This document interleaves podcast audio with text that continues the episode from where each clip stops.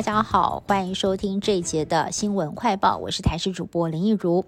桃园市有一名国一女学生，在今年九月底试打完 BNT 疫苗之后，隔了十二天，突然出现了高烧不断等不适的情况。经过诊所转往大型医院治疗之后，发现女学生是心肌炎，而且病况严重。目前医院已经替她加装了叶克膜救治，不过仍然没有脱离险境。而桃园市教育局则表示，这是严重的副作用，将会持续的关心学生状况。其实不只是这名桃园的女学生在打完疫苗之后出现了心肌炎，截至九月二十九号为止，我国三款进口疫苗当中，一共有二十个人在施打之后出现了心肌炎的情况，其中最多的是打莫德纳疫苗有十三例，还有七个人呢是在打 A Z 疫苗，而 B N T 则是挂零。但是这名女学生到底是不是国内的首例，得等到下周完整统计之后。才能够报告。只是发生心肌炎事件，也让家长非常紧张。指挥中心回应，未来学生第二季接种时间还没有确定的来讨论。如果真的要打，也会发家长同意书，持续的观察学生的施打状况。国内的疫苗还没有开放混打，墨粉们等不到疫苗，衍生出不少乱象。网络上出现了个人兜售莫德纳疫苗的情况，原来是有民众取得了打残剂的资格，却借故转让，再以每剂六千元的价格转售。名嘴黄阳明更爆料，这是在台北市，而且不是个案。台北市中山区还有松山区都有诊所贩售莫德纳残剂，甚至每剂卖到一万六千元，私下贩售公费疫苗。指挥中心明确的表示，一定违法，而台北市卫生局正在进行事实查证。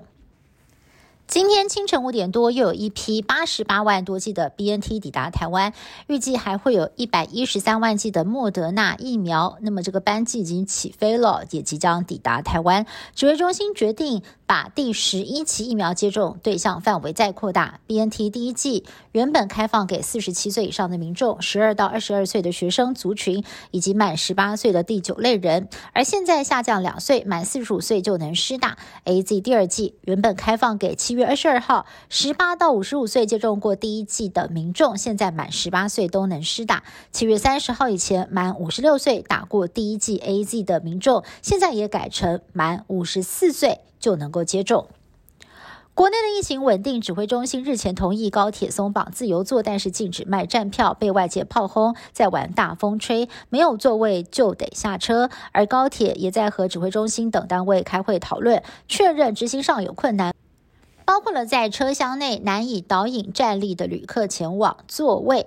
那么，如果月台上挤满了自由座的等车民众，也可能会形成另外一种防疫压力。再加上高铁已经卖出预售票，要调整至少还需要一个月的时间。因此，开放自由座确定要再缓缓了。国内国籍航空机师首例接种过两剂莫德纳的突破性个案。基因定序出炉了，这名华航四十多岁的女性副机师染上 Delta 变异株，现在确定和本土先前四起 Delta 群聚事件都没有关系。不过呢，比对出跟两例菲律宾、一例新加坡的境外移入个案，病毒基因序列几乎相同，怀疑感染源是来自东南亚地区。目前三十一名接触者，二十九人裁剪完毕，都是阴性，而扩大框列的一百七十六人，一百一十三人都是阴性，其余的还在裁剪当中。新冠疫情还在流行当中，那么药物的研发也进入了战国时代。世界卫生组织在九月份就已经批准美国雷杰纳隆药厂的一种鸡尾酒疗法，单剂药价两千一百美元，大约是台币六万元，堪称是富豪级疗法。因为前总统川普去年确诊时也曾经用过这种药物治疗，所以也被称为总统级疗法。